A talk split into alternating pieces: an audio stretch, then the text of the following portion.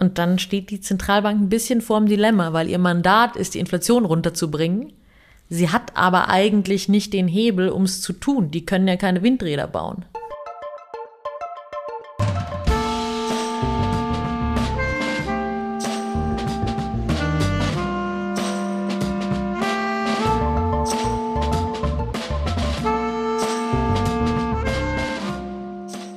Herzlich willkommen zu Jacobin Talks. Hallo Philippa. Hi. Wir sprechen heute mit der Ökonomin Philippa Siegel-Glöckner. Sie ist Ökonomin und Direktorin des Dezernat Zukunft, eines Thinktanks für progressive Finanzpolitik. Sie hat außerdem für das liberianische und für das deutsche Finanzministerium gearbeitet und wir sprechen heute über genau das, über progressive Finanzpolitik, über Inflation und darüber, wie wir mit den Finanzen irgendwie eine bessere Zukunft gestalten können. Vorab noch einen kleinen Hinweis, wie immer, abonniert uns hier auf YouTube oder holt euch das gedruckte Magazin Ihr Planet und unserer. Das ist die Doppelausgabe zum Thema Klima und auch Krieg. Ähm, wenn ihr das über den Link jacobin.de slash talks tut, dann unterstützt ihr auch nochmal dieses Format, also go for it. Ähm, ja, liebe Philippa, beginnen wir mal mit, mit einer etwas naiven Frage, um reinzukommen. Finanzen und Geld, das ist für euch sozusagen sehr eng verbunden mit der Frage nach einer gerechten Gesellschaft. Aber warum eigentlich? Naja, also die meisten Güter, Services in unserer Gesellschaft werden mit Geld zugeteilt. Also ganz wenig äh, kommt ja jemand und sagt, du musst das haben oder kriegst das, sondern das meiste, sogar wenn der Staat etwas macht, macht er mit Geld. Und deswegen finden wir es immer ein bisschen interessant, wenn man sagt, naja, eigentlich sollten wir das so tun, aber leider ist kein Geld da, sondern ja, wie wir eigentlich eine richtige Verteilung denken oder wie wir sie auch heute sehen, das, das drückt sich im Geld aus. Und jetzt haben wir sozusagen im Moment eine sehr besondere Situation. Also wie der Staat Geld ausgeben soll, es ist alles sozusagen geregelt und das Stichwort da ist Schuldenquote oder eben Schuldenbremse. Vielleicht kannst du mal erklären, was ist eigentlich die Schuldenquote und wie kommt man dann dazu, dass äh, die, da eine Bremse sozusagen einzuführen? Ja, also die Schuldenquote, das ist eigentlich eine gar nicht so einfach zu verstehende Zahl. Ähm, das sind die Staatsschulden im Vergleich zum Bruttoinlandsprodukt und ähm, wie das genau berechnet wird, also da kann man mehrere Tage damit verbringen. Ähm, aber es hat sich so ein bisschen etabliert in, in Europa und in Deutschland sicher insbesondere, dass 60 Prozent eine gute Zahl ist. Wenn man genauer guckt, wieso das so ist, stellt sich heraus, naja, das war in den 90er Jahren so der Durchschnitt in Europa. Also gibt jetzt nicht eine große ökonomische Rechtfertigung. Und dann hat man gesagt, okay, wir wollen diese 60 Prozent einhalten, das ist irgendwie das gleiche wie nachhaltige Staatsfinanzen. Und damit wir das schaffen, brauchen wir eine Begrenzung unserer jährlichen Neuverschuldung, also wie viel wir jedes Jahr mehr ausgeben als einnehmen. Ähm, und dafür hat man sich dann allerdings erst sehr viel später, also die war so 90er Jahre, gab es die Idee der Schuldenquote. Ähm, in 2009 hat man sich dann die Schuldenbremse ins Grundgesetz geschrieben und die begrenzt eben, wie viel Schulden der Staat jedes Jahr machen darf. Und du hast es ja gerade ange angedeutet, also es sind 60 Prozent, das war damals mal so ein Wert, aber warum muss man das denn eigentlich genau begrenzen sozusagen? Also der Staat kriegt sein Geld ja sozusagen von der EZB, ja, und ähm, könnte doch auch oder ja, könnte man sozusagen das erhöhen oder niedriger machen? Also was sind die Kriterien dafür? Also ich ganz genau zu erklären, wie der Staat zu seinem Geld kommt, ist gar nicht so trivial. Ja. und er gibt Staatsanleihen aus und so, aber das lassen wir mal zur Seite. Na, die Idee dahinter ist die, dass jeder natürlich immer gerne ein bisschen mehr Geld hat und jede Politikerin, jeder Politiker, der Dinge umsetzen will, auch. Und dass man deswegen dem irgendwie einen Riegel vorschieben muss, ähm, weil es gerade, das ist ein Argument, das oft gebracht wird, sonst irgendwie auf Kosten zukünftiger Generationen geht. Und soweit so nachvollziehbar, aber danach wird es irgendwie sehr viel komplizierter. Ähm, nicht Geld ausgeben kann halt auch schlecht sein. Also merken wir, glaube ich, gerade alle, alle, die mal mit der Bahn unterwegs sind, momentan merken das. Ähm, und dann ist noch eine zweite Frage, wieso ist so eine Schuldenquote, also Schulden im Vergleich zum Bruttoinlandsprodukt, irgendwie eine sinnvolle Kennzahl, um uns zu sagen, wann es zu viel Schulden sind? Ja. Okay, ähm, ihr sagt jetzt sozusagen, es braucht eigentlich mehr Investitionen. Ja, und die Idee ist schon, dass ihr die Schuldenquote oder die Schuldenbremse aussetzen wollt, oder was ist bei euch die Idee? Ähm, also unsere Idee ist, dass wir uns mehr in der Finanzpolitik wirklich darum kümmern sollten, was eigentlich unseren Wohlstand erhält, was Produktivität erhält. Ähm, weil, wenn man sich fragt, äh, ja, was sorgt denn dafür, dass es nachhaltig ist? Ja, das ist, dass in der Zukunft auch wieder irgendwie Geld in die Kasse reinkommt und dass sich die Menschen selbst gut unterhalten können. Ähm, weil eigentlich immer noch der größte Kostenblock bei uns Sozialausgaben sind, Renten sind. Das heißt, wenn Menschen gut Geld verdienen, gut zurücklegen können für die Rente und der Staat auch noch gute Steuereinnahmen hat, dann wird es wahrscheinlich gut gehen.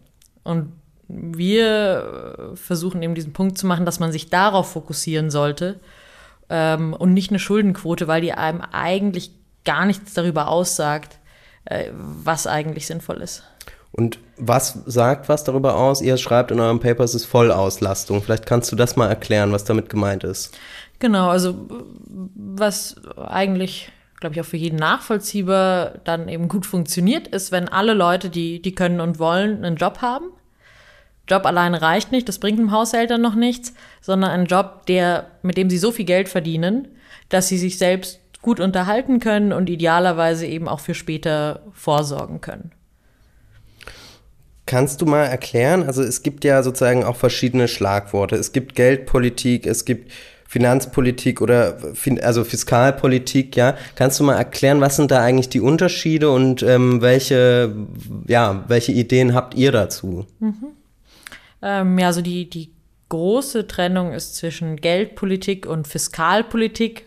Manchmal sagt man umgangssprachlich, gerade weil in Deutschland der Begriff nicht so bekannt ist, auch einfach Finanzpolitik dazu.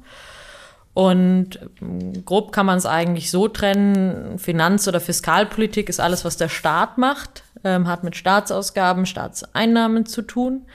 Ähm, und Geldpolitik ist eben, was die Zentralbank macht. Also die Europäische Zentralbank oder früher in Deutschland die, die Bundesbank. Mhm. Okay. Ähm, ja, vielleicht wir haben das jetzt so ein bisschen abstrakt versucht mal mhm. abzustecken, was es eigentlich sozusagen für Formen gibt oder in welche Situation wir gerade stecken, haben gesehen, da gibt es die Schuldenquote und wir haben sozusagen andeutungsweise auch gesehen, in welche Richtung ihr wollt. Jetzt haben wir aktuell eine Situation, wo ähm, während Corona die Schuldenbremse ausgesetzt wurde. Wir haben ähm, eine Situation, wo die 100 Milliarden ins Grundgesetz für die, Bund also für, den, für, für die Bundeswehr 100 Milliarden ins Grundgesetz geschrieben wurde. Also es wird auf ganz vielen Ebenen gerade versucht, die Schuldenbremse zu umgehen. Also haben wir nicht eigentlich schon diese Art von investierenden Staat, den ihr euch auch vorstellt? Also ja, es wird gerade ganz viel gemacht und man schöpft die, die Kreativität voll aus, um, um irgendwie hinzukommen. Aber der Fokus liegt jetzt nicht wirklich darauf, eine, eine nachhaltige Finanzpolitik zu machen. Also eine Sache, die man auch macht, um, um eben hinzukommen, ist Investitionen ähm, in eben sowas wie, wie die Bahn, also unsere Infrastruktur oder auch in, in Weiterbildung oder Erziehung eher ein bisschen zurückzustellen, weil es halt einfach so herausfordernd ist und weil man sonst im Haushalt nicht klarkommt. Also ja, man macht ganz viel und sicher auch ganz nötige Sachen. Also Bundeswehr ist wahrscheinlich eine gute Idee jetzt. Das tut aber nicht wahnsinnig viel für nachhaltige Staatsfinanzen, sondern also da kaufen wir Waffen, großteils aus dem Ausland, das bringt jetzt nichts für, für die deutsche Wirtschaft in dem Sinne, ja, dass wir eben dann gut verdienende Arbeitsplätze hier haben oder nur sehr gering. Deswegen, der Fokus fehlt noch ein bisschen. Momentan ist so das Spielfeld offen, aber der neue Fokus, der ist noch nicht ganz da. Aber wie, kannst du das nochmal erläutern? Also wie, wie sieht denn so dieser Fokus aus? Oder wie sehe der jetzt aus, wenn man diese Spielräume hätte? Oder? Ja, also jetzt ist eigentlich die, die momentane Situation ist ein perfektes Beispiel. Wir haben, es ist ja super herausfordernd für uns gerade. Ähm, die deutsche Wirtschaft hat schon sehr weit auf billigen Gas ähm, aufgebaut und billigen Strom aufgebaut, ähm, weil einfach hier viel Wertschöpfung aus der Industrie kommt und dafür ist es wichtig, äh, ja, billiges Gas zu haben. Ähm, und dieses Geschäftsmodell gibt es jetzt wahrscheinlich nicht mehr so. Zudem kommt viel Wertschöpfung aus der Automobilindustrie da sehen wir eigentlich schon seit 2017, dass das nicht mehr so gut läuft und schrittweise zurückgeht. Das heißt, jetzt müsste man eigentlich sehr aktiv was tun, um sich zu überlegen, wo kommt in der Zukunft unser Wohlstand her? Sind es neue Industrien, grüne Industrien, die vielleicht nicht so viel äh, fossile Energien verbrauchen? Sind es vielleicht auch mehr Dienstleistungen? Ja, wir wollten ja eigentlich mal ein bisschen bessere Pflege haben und eine vernünftige Personalausstattung in Kitas zum Beispiel. Also jetzt müsste man eigentlich aktiv die Wirtschaft umbauen. Und das ist, also dann denkt man immer zuerst an irgendwie neue Industrieanlagen und an Windräder, das ist so eine Sache. Aber eben ein ganz großer Punkt, aber der kostet viel Geld, ähm, ist halt auch Umschulung, Weiterbildung, um, um unsere Arbeitswelt zu verändern und den Leuten, die in Jobs arbeiten, die vielleicht es nicht mehr geben wird in zehn Jahren, denen eine Chance zu geben, woanders eine vernünftige Verwendung zu haben, ja, und ihr eigenes Einkommen zu verdienen. Und ich meine, ein Stück weit wird das ja versucht, die neue Regierung das natürlich auch zu machen, ja. Also sie versucht das jetzt über die KfW zu machen. Wie bewertest du das? Also ja, da sind sicher Ansätze vorhanden und das ganze Unterfangen ist auch unfassbar schwierig und groß. Also so eine Transformation, äh, mhm. ja, das glaube ich, kann, kann niemand leicht bewältigen. Aber man könnte definitiv mehr tun ähm, und müsste es meiner Ansicht nach. Also wenn wir das mit den Klimazielen ernst nehmen und wenn wir davon ausgehen, dass wir nicht mehr so billiges Gas haben werden, dann sind wir so ein bisschen angezählt. Und ja, da stehen dann eben schon manchmal die Begrenzungen beim, beim Geld nächstes oder übernächstes Jahr im Weg, um jetzt alle Hebel umzulegen, ähm, da, da eine produktive Wirtschaft wieder aufzubauen. Wie würdest du das denn jetzt bewerten? Also Lindner meines Erachtens will ja 2023 auch zurückkehren zur Schuldenbremse, ja, und auch einige Politiker sagen, ja, wir geben jetzt alles aus, aber das muss dann bald wieder, äh, müssen wir da zurückkehren. Ist das nicht unrealistisch auch auf eine ja. Art, wenn man sich sozusagen die Herausforderungen anguckt, die du ja auch ja. benannt hast? Also die Rückkehr zur Schuldenbremse ist sowieso ein bisschen zu so einem rechtlichen Ding geworden. Also im ökonomischen Sinn kehren wir nächstes Jahr nicht zu der von der Schuldenbremse vorgesehenen Beschränkung äh, zurück, ähm, sondern wir haben es so gemacht, dass wir uns letztes Jahr so ein bisschen die Schublade voll gemacht haben mit, mit Krediten und die dann angerechnet haben auf jetzt irgendwie letztes und dieses Jahr. Und dann können wir nächstes Jahr mehr ausgeben. Also für einen Ökonomen sieht das eigentlich nicht so aus. Ähm, das macht für uns auch nicht so einen Unterschied, ob das dann rechtlich unter die Schuldenbremse fällt mhm. oder nicht, sondern das Geld wird ausgegeben. Ähm, also insofern ist das sowieso nur so eine halbe Rückkehr, aber ehrlicherweise zum Glück, weil wir brauchen das. Wir müssen das tun, sind auch Investitionen in der Corona-Zeit unterblieben. Insofern ist das gut.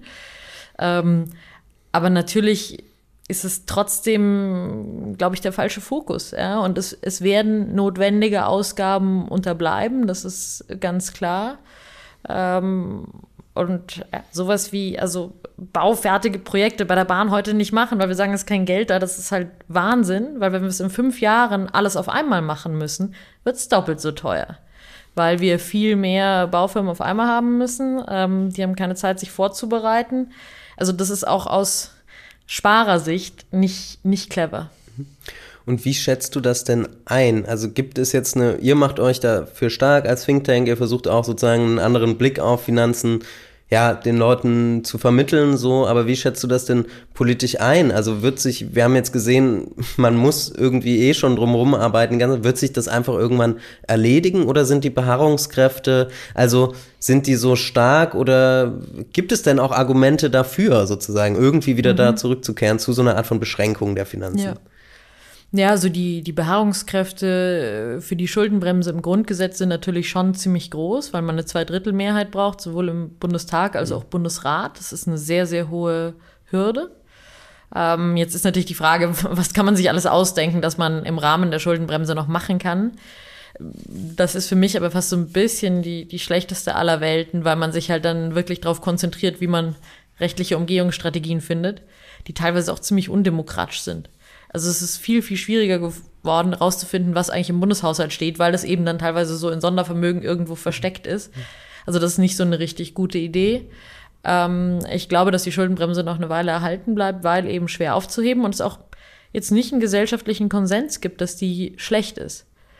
Das ist, finde ich, auch der eine Grund, ähm, wieso man sie auch noch erhalten sollte vielleicht, weil Finanzpolitik auch viel mit Vertrauen zu tun hat.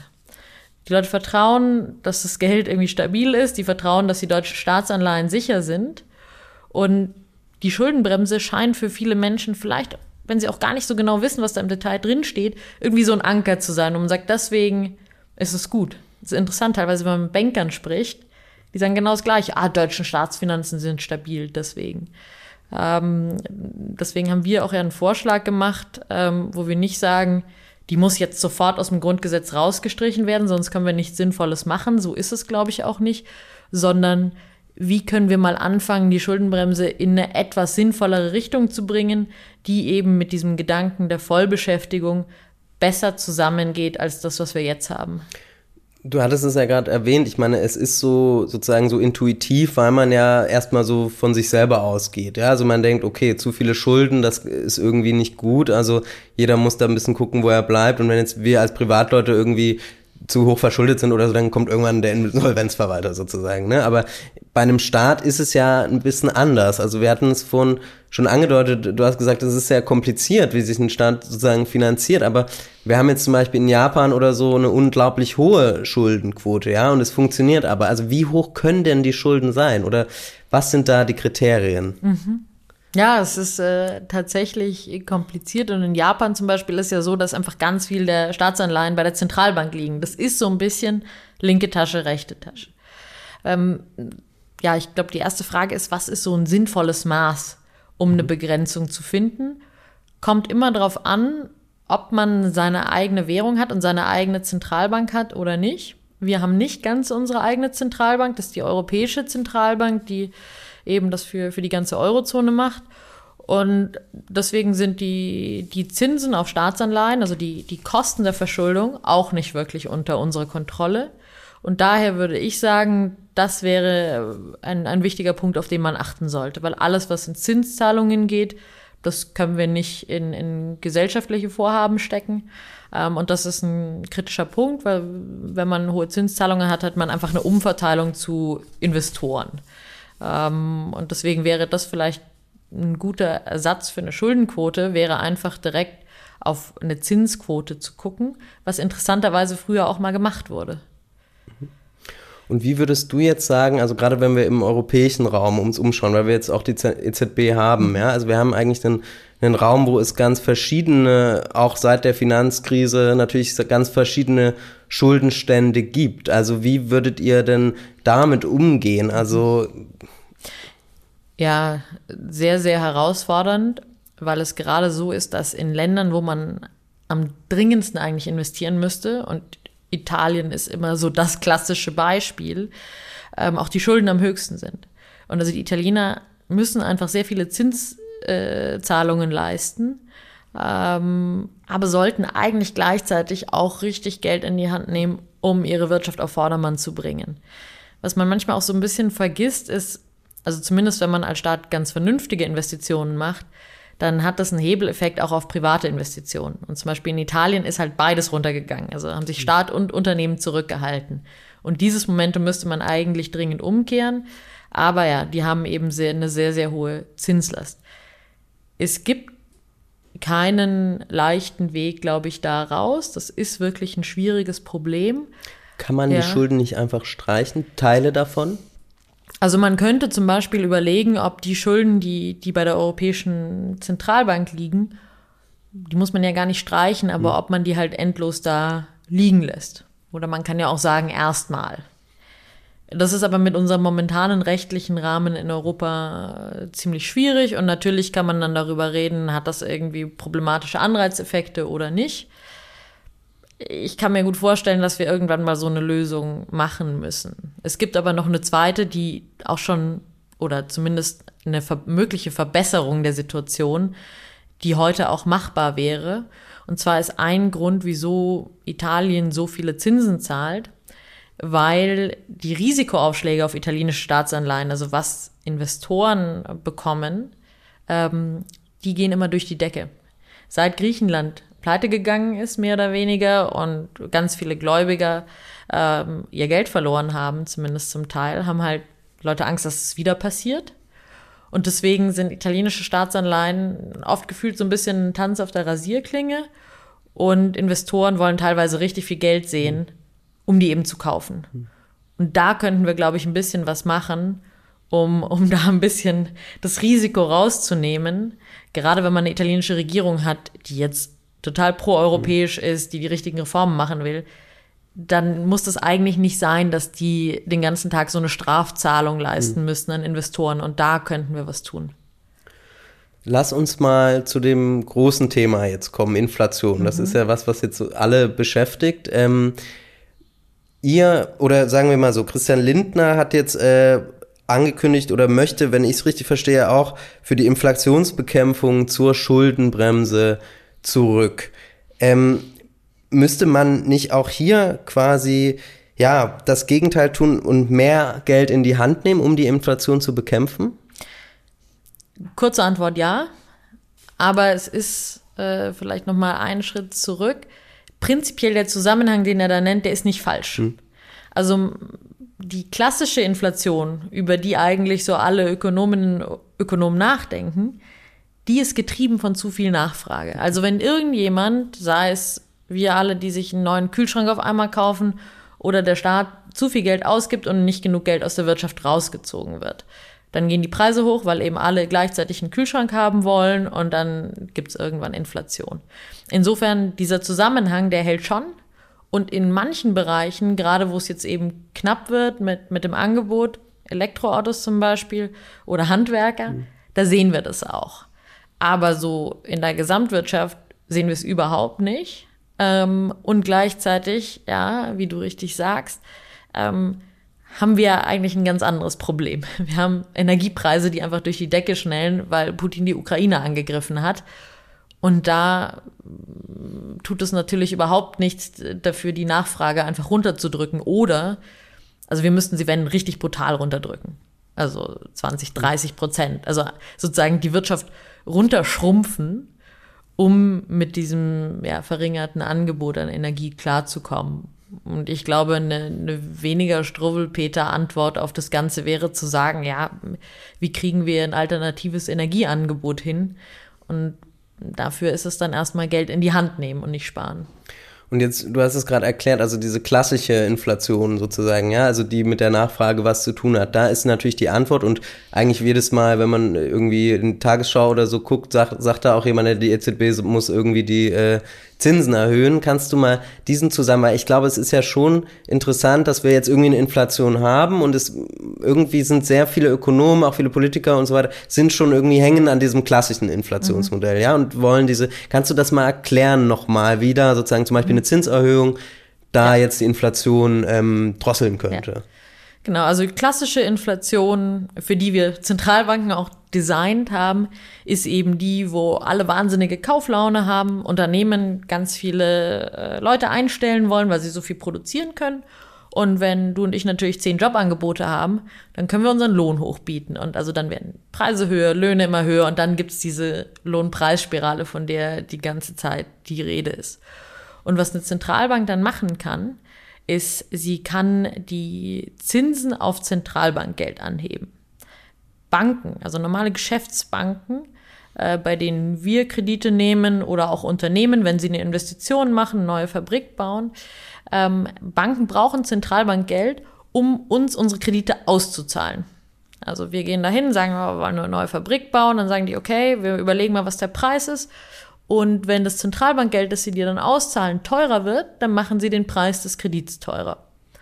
Und wenn der mehr kostet, dann überlege ich mir natürlich zweimal, ob ich die Fabrik jetzt baue oder ob ich mir eben Kühlschrank oder Auto oder so kaufe, was ich vielleicht Kredit finanzieren wollte. Realistischerweise passiert es hier weniger als, als in den USA. Also der, der Kanal ist, dass man Finanzierungskosten teurer macht und deswegen die Leute sich vielleicht zweimal überlegen, ob sie einen Kredit nehmen oder, oder nicht. Gilt natürlich ein bisschen auch für Staatsausgaben, weil Staatsanleihen damit auch teurer werden und der Staat sich das dann eben vielleicht zweimal überlegt, weil die, weil die Zinsen hochgehen. Und das ist so das klassische Modell und dafür, da können Zentralbanken eben gut reagieren.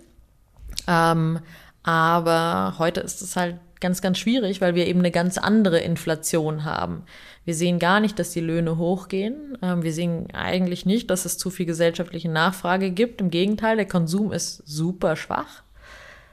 Und dann steht die Zentralbank ein bisschen vorm Dilemma, weil ihr Mandat ist, die Inflation runterzubringen. Sie hat aber eigentlich nicht den Hebel, um es zu tun. Die können ja keine Windräder bauen. Und was ist jetzt, also wir haben das gesehen, das ist gerade einfach nicht möglicherweise die richtige Antwort auf diese Art von Inflation, die wir gerade haben, weil du hast es ausgeführt, also die Inflation kommt woanders her, ja? Also vielleicht kannst du jetzt das nochmal wirklich erklären. Woher kommt diese Inflation? Was müsste man, also, ne, was sind mhm. jetzt, warum müsste man Investitionen machen? Was ist da eure Antwort? Also die Inflation kommt wirklich ganz dezidiert aus den Energiepreisen. Öl und Gas und dann noch so ein bisschen was drumrum. Ähm, aber es sind die zwei. Energiepreise sind knapp 40 Prozent hochgegangen. Ähm, alles andere liegt bei, bei 5 Prozent. Und wenn man sich jetzt überlegt, dass Energie ja ungefähr in allem drin ist. Also wenn man in den Supermarkt geht und sich mal umschaut und überlegt, wo wird Energie verbraucht bei der Produktion, beim meisten ziemlich viel, dann ist allein schon, dass das nur die anderen Sachen nur 5% teurer geworden ist, obwohl da überall ganz viel Öl und Gas drin steckt, schon eigentlich fast verwunderlich. Also es ist, das ist wirklich der zentrale treibende Faktor. Ähm, da hat Putin große Schuld dran. Ähm, es gab sicher auch schon vorher ein paar Faktoren. Also wir haben das schon 2021 gesehen, so im, im Frühjahr, dass die Energiepreise angezogen haben war zurückgehende Investitionen in, in Ölsektor und in Gas und einfach viel Nachfrage dann auch. Aber es kommt ganz dezidiert aus der Energie und nicht aus, aus anderen Bereichen oder eben zu viel Nachfrage. Und ja, also die eine Antwort ist sagen, ja, okay, dann muss man das jetzt eben die Nachfrage passend machen. Also wenn wir nur noch die Hälfte des Energieangebots haben, dann schrumpfen wir die Wirtschaft runter. Wie, können, wie würde das aussehen? Das ist ja. Na, wir machen die Chemie und die Autoindustrie zu. Ähm, und ja, das finde ich jetzt keine wirklich gute Antwort. Vor allem, wenn man sich nicht sicher ist, dass man die anderen Antworten eigentlich schon ausgelotet hat. Und es gibt eben sehr viel bessere Antworten meiner Ansicht nach. Äh, wenn wir wissen, es kommt aus Gas und Öl, dann versuchen wir doch unsere Wirtschaft davon wegzubekommen. Müssen wir sowieso dringend tun für die Klimaziele. Und ähm, dann ist es jetzt ein umso besserer Grund, das schnell zu machen, eben ganz schnell erneuerbare Energien ähm, aufzubauen, zu gucken, ob wir Wasserstoff äh, in Europa aufbauen können als Industrie, das äh, zu nutzen, um Gas zu ersetzen und natürlich alles zu elektrifizieren, was irgendwie geht. Aber wie bewertest du dann jetzt zum Beispiel gerade die aktuelle Situation? Weil im Moment ist es ja so, jetzt denken, wird laut wieder darüber nachgedacht, irgendwie die Atomkraftwerke noch zu verlängern, ähm, Kohlekraft sowieso. Also die Grünen befinden sich da auch in einem wahnsinnigen Dilemma. Gäbe es deiner Meinung nach jetzt auch die Möglichkeit zu sagen, nee, also hätten wir zum Beispiel jetzt einen, einen größeren äh, ökonomischen Spielraum, so wie ihr den fordert, zu sagen, nee, jetzt gehen wir gerade rein in die äh, und könnten wir uns diese Debatten dann sparen, beispielsweise. Äh, da muss man, glaube ich, ehrlich sein äh, darüber, was möglich ist in der kurzen Frist. Also wir stehen jetzt so an einem Punkt, wo es mit dem Gas potenziell echt schnell knapp wird. Und so schnell werden wir das nicht ersetzen können. No way. Ähm, wir haben auch mit den Erneuerbaren, selbst wenn wir da richtig auf die Tube drücken und so viel Windräder hinstellen, wie es irgendwie geht, werden wir das nicht hinbekommen, um jetzt diese akute Zwangslage irgendwie zu bewältigen. Deswegen glaube ich leider, dass man dieses Problem damit nicht löst und äh, ich beneide keinen, äh, der da momentan entscheiden muss und, und sehr schwierige Entscheidungen fällen muss, sondern das ist echt schon, selbst wenn wir uns beeilen, ein bisschen eine mittelfristige Lösung. Okay. Jetzt lass uns nochmal auf deine Biografie zurückkommen. Also ein Punkt, den ich sehr interessant finde, ist, dass du mal für das liberianische Finanzministerium gearbeitet hast und du beschreibst dann in, auf deiner Website, dass du da große Zweifel an der Entwicklungsarbeit mhm. hattest. Das hat mich sehr interessiert. Also woher kommen diese Zweifel und hat das auch sozusagen was damit zu tun, dass du dich heute so für eine progressive Finanzpolitik einsetzt? Also wo die Zweifel herkamen, ist... Ähm wir konnten in Liberia eigentlich eine gute Arbeit machen. Also ich saß da im Finanzministerium und hatte damit wahnsinnig Glück. Normalerweise ist Entwicklungszusammenarbeit ja eher so, dass man kurzfristige Projekte macht, auch oft im Ausland wohnt und nur kurz ins Land reinkommt. Und ich hatte Glück, also ich saß ein ganzes Jahr lang da im Ministerium und konnte mit meinen Kolleginnen und Kollegen arbeiten. Das waren eigentlich die Idealvoraussetzungen. Und trotzdem habe ich gemerkt, dass was wir da erreichen können, ähm, niemals reichen wird, um dieses Land wirklich voranzubringen. Also man kann vielleicht helfen, schlimme Dinge abzuwenden. Aber das große Problem ist, und das hat mich dann wieder so zur Demokratie zurückgebracht und äh, in einer gewissen Weise nach Hause ist, du brauchst am Ende Leute, die das Interesse des Landes ganz fest als erste Priorität haben. Und in der Entwicklungshilfe, und da kommt halt das Geld großenteils her, hat fast jeder irgendwie andere Interessen. Kann man jetzt sagen, oh, das sind alles schlechte Menschen, so einfach ist es aber auch nicht. Wenn Deutschland Entwicklungshilfe gibt, dann muss es das auch rechtfertigen. Ja? Wieso machen wir nicht was für äh, die Leute in unserem eigenen Land? Internationale Organisationen genauso. Ähm, aber dadurch kriegt man so ein Karussell, wo jeder irgendwie seine eigenen Interessen hat. Viel davon ist auch Außenpolitik. Also ganz spannend war, wie sich USA und China verhalten haben. Ähm, aber es gibt wenige, die am Ende so richtig für das Land einstehen. Und das macht es halt ganz, ganz, ganz schwer. Und war dann so ein bisschen der Punkt, wo ich äh, ja, versucht habe, mit mir selbst ehrlich zu sein und darüber nachzudenken, ja, kann das eigentlich funktionieren oder muss man woanders ansetzen? Vielleicht zu Hause. Hm. Aber kannst du das ausführen? Also was heißt das? Ähm, was war da konkret? Also, ja. also ein, ein ganz äh, konkretes Beispiel. Ich war da kurz nach der Ebola-Krise, mhm. also so die erste große Epidemie seit langem, die wir alle mitbekommen haben. Ähm, und das war eine ganz, ganz schreckliche Krise dort mit wirklich Bildern, die man, die man nicht erleben will und menschlichem Leid. Ähm, und dann war Gesundheit das ganz große Thema auf der internationalen Bühne. Und alle haben sich darauf gestürzt, dass jetzt die Gesundheitssysteme dort ausgebaut werden müssen. Ähm, dass Krankenhäuser gebaut werden, MRTs, was weiß ich. Und zum Beispiel die Weltbank hat es auch so gesehen. Weltbankpräsident war auch noch ein Arzt damals und sagt, na, wir müssen da ganz viel Geld reinpacken. Und wir hatten viel zu viel Geld im Gesundheitssystem. Wir konnten es nicht auf einmal ausgeben, weil du kannst nicht so viel Krankenhäuser auf einmal bauen. Wir konnten aber keine Straßen bauen. Mit dem Erfolg, dass wir ein tolles Krankenhaus mit einem MRT, das war für uns unglaublich, im Dschungel stehen hatten und das zwei Drittel des Jahres eigentlich nicht erreichbar war. Und das war so ein typisches Beispiel. Irgendwie haben schon alle auch was Gutes gewollt. Es war jetzt nicht besonders böse, ja. Aber es war für uns als Land fatal, weil keine Straßen zu haben bedeutet halt wirklich, dass Menschen Schlimmes passiert und dass es auch keine Gesundheitsversorgung gibt. Und ja, das war so ein, so ein ganz typischer Fall, wo man sich denkt, es braucht jemand, der eigentlich richtig stark für das Land einsteht und sagt, was wirklich hier als erstes gemacht werden müsste. Und solange du immer diese auseinanderlaufenden Interessen hast, wird das nicht funktionieren. Also es ist eigentlich ganz interessant, weil das natürlich, wer die Interessen vertritt, das ist eine politische Frage. Und wenn du das gerade gesagt hast, das Geld war eigentlich da, kann man ja so ein bisschen den Bogen jetzt nochmal schlagen mhm. zur, zur progressiven Finanzpolitik. Also was wäre denn, wenn jetzt eure Ziele da erreicht werden, wenn das Geld da ist sozusagen, gibt es dann, vielleicht kann man das ein bisschen verbinden auch mit dieser, mhm. mit dieser Geschichte, ist es dann nicht auch eine politische Frage, wie das eingesetzt wird? Oder ja. ist progressive Finanzpolitik, wo sind die Grenzen da ja. sozusagen? Das ist absolut eine politische Frage. Also wir haben versucht, ja auszubuchstabieren, wie eine gute Finanzpolitik aussieht und haben uns eigentlich so zwei Parameter gegeben. Das eine ist, ähm, ja, die Finanzen sind nach dem ausgerichtet, wie wir es eigentlich politisch richtig finden. Also heute klassisches Beispiel wäre, wir finden alle Pflege und menschenwürdiges Altern wichtig, aber irgendwie packen wir nicht das nötige Geld rein. Also das wäre so eine ganz klare Sache, die man anders machen sollte, wenn es gut aussieht. Und der zweite Punkt ist, dass es natürlich irgendwie aufgeht und auch in der Zukunft aufgeht. Äh, es gibt irgendwo eine Ressourcenbegrenzung ähm, und mit der ja, sollte man gut umgehen und sich eben darum kümmern, dass es auch später mal noch eine produktive Wirtschaft gibt. Die zwei wären wichtig.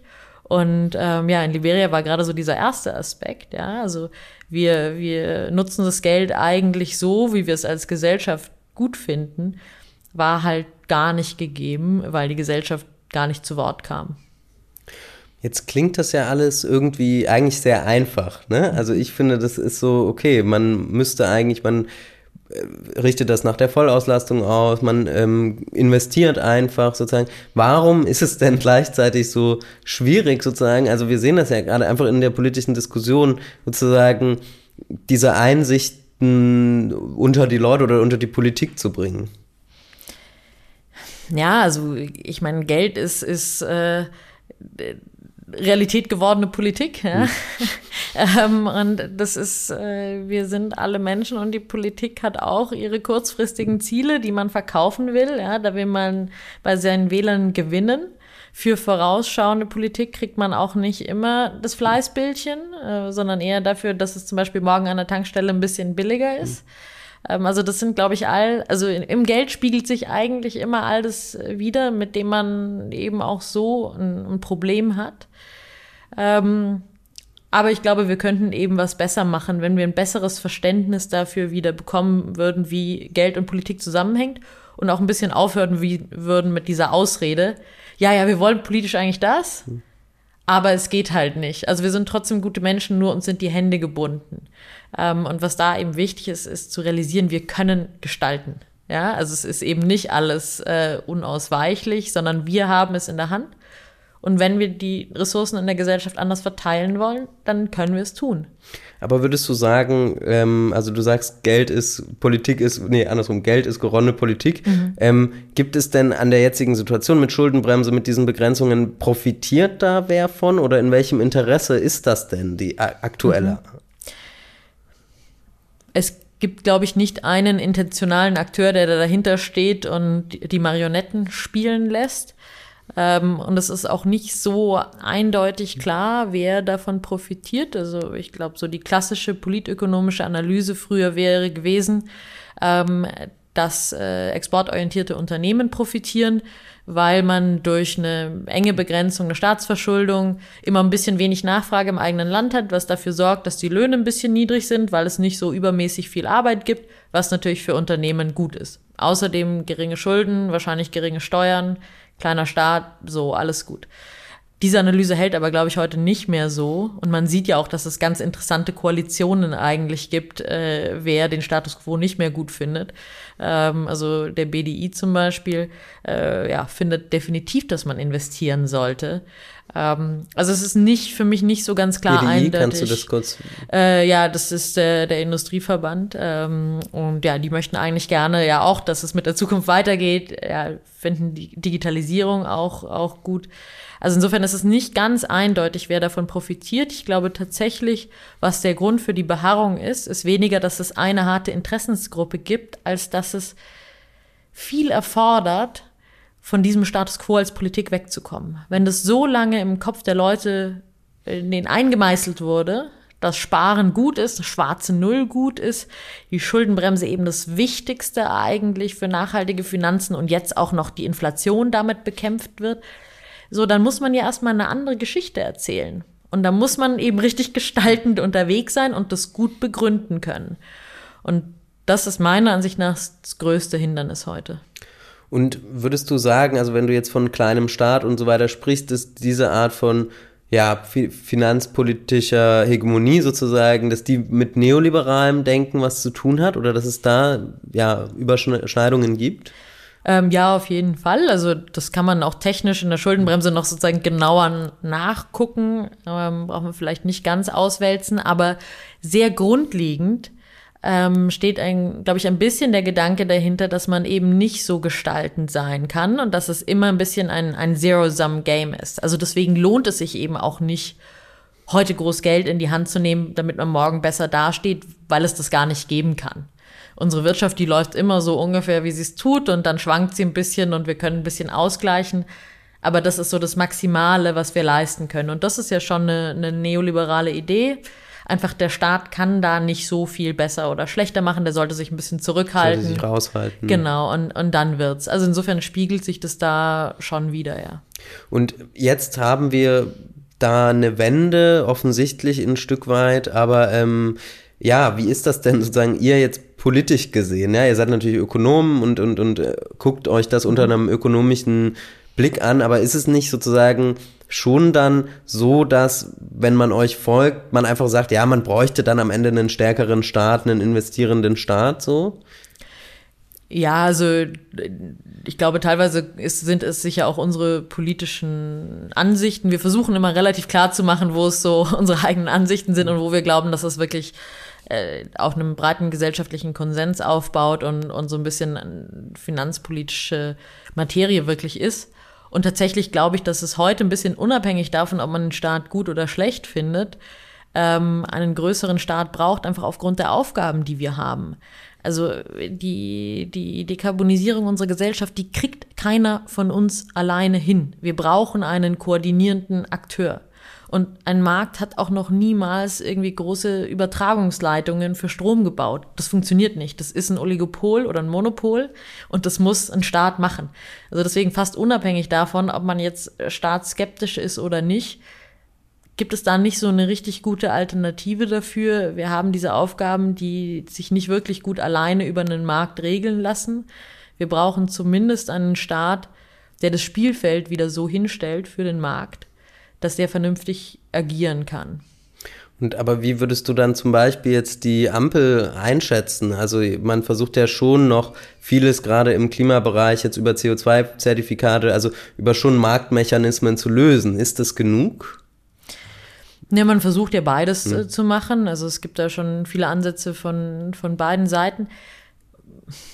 Man braucht beide Mechanismen. Also diese, diese äh, Transition ist, ist so schwierig und so groß. Also auch die Idee zu haben, dass wir das alles mit staatlicher Lenkung machen können, ist, glaube ich, eine Herausforderung. Wo wir Marktmechanismen einsetzen können, ist es gut. Das Problem ist nur, dass wir sehr, sehr kurze Zeitschienen haben. Also wenn wir uns überlegen, wir wollen ja Klimaziele erreichen bis 2030, das sind acht Jahre. Und bis so ein Preismechanismus wirkt, gerade wenn man das jetzt nicht brutal machen will, also so wie wir es momentan eigentlich hätten, sondern so über Zeitpreise irgendwie anzieht, ähm, das wird ein bisschen eng. Also wenn, wenn Chemiegüter ja so langsam teurer werden, Chemieunternehmen, die investieren mit so einem Zeithorizont von 10 bis 15 Jahren, da kommen wir halt nicht mehr hin. Also deswegen, Marktmechanismus ist eine, ist eine gute Sache, sollte man auf jeden Fall verwenden, wo es geht. Ähm, aber ich glaube, die, die Einsatzmöglichkeiten sind vielleicht ein bisschen begrenzter, gerade wenn man als Politik seiner Bevölkerung ja keine brutalen Umschwenkungen, Konsumveränderungen auf einmal zumuten will. Und das sehen wir ja gerade. Und müssen wir nicht aber auch, also das ist ja auch ein Aspekt, müsste man nicht gerade auch ein paar Konsumbeschränkungen ja, den Leuten auch zumuten? zumuten? Ich habe das Gefühl, das ist so ein bisschen die Geschäftsgrundlage der Ampel ist ja irgendwie eigentlich zu sagen, nee, bleibt jetzt alles wie es ist. Jetzt kam der mhm. Krieg, jetzt muss man sozusagen so ein bisschen, aber also gibt es wahrscheinlich so, kann man, oder man kann die Frage aus zwei Perspektiven beantworten. Einmal aus äh, klimapolitischer Sicht also kriegen wir einfach eine Entkopplung von äh, CO2 und, und Wachstum hin? Ehrlicherweise, da bin ich noch am Lernen. Also da würde ich mir keine definitive Antwort in eine Richtung zutrauen. Ökonomisch sehe ich momentan nicht, dass wir Konsumverzicht brauchen, weil wir eben keine überausgelastete Wirtschaft haben. Also es gibt immer noch ganz viele Menschen in Deutschland, die weniger arbeiten, als sie eigentlich gerne wollen. Das heißt, wir müssen heute nicht Restaurants zumachen, um Windräder hinzustellen oder Wärmepumpen einzubauen.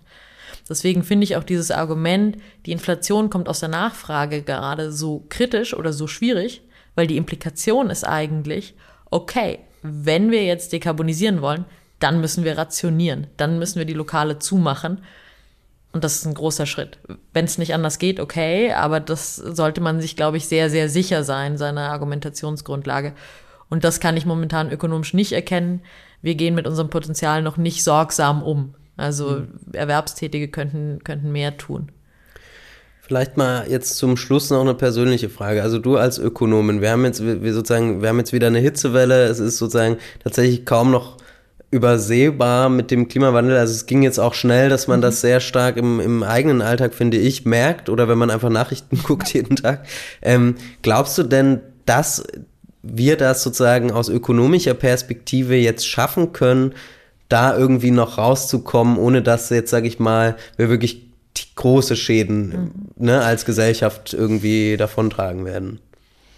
Ökonomisch wäre es wahrscheinlich schon noch machbar. Ich glaube nicht, dass wir die Klimaziele erreichen. Niemals.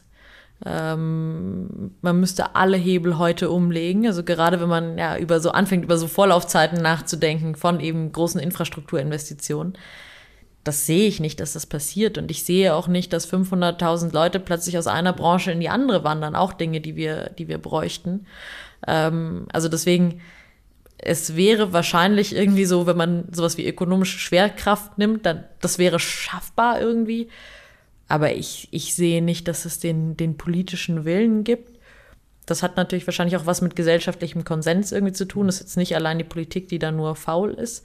Ähm, ja, ich, ich wäre gerne positiver gestimmt, aber momentan finde ich, deutet nicht so viel darauf hin, dass wir da die Klimaziele einhalten werden.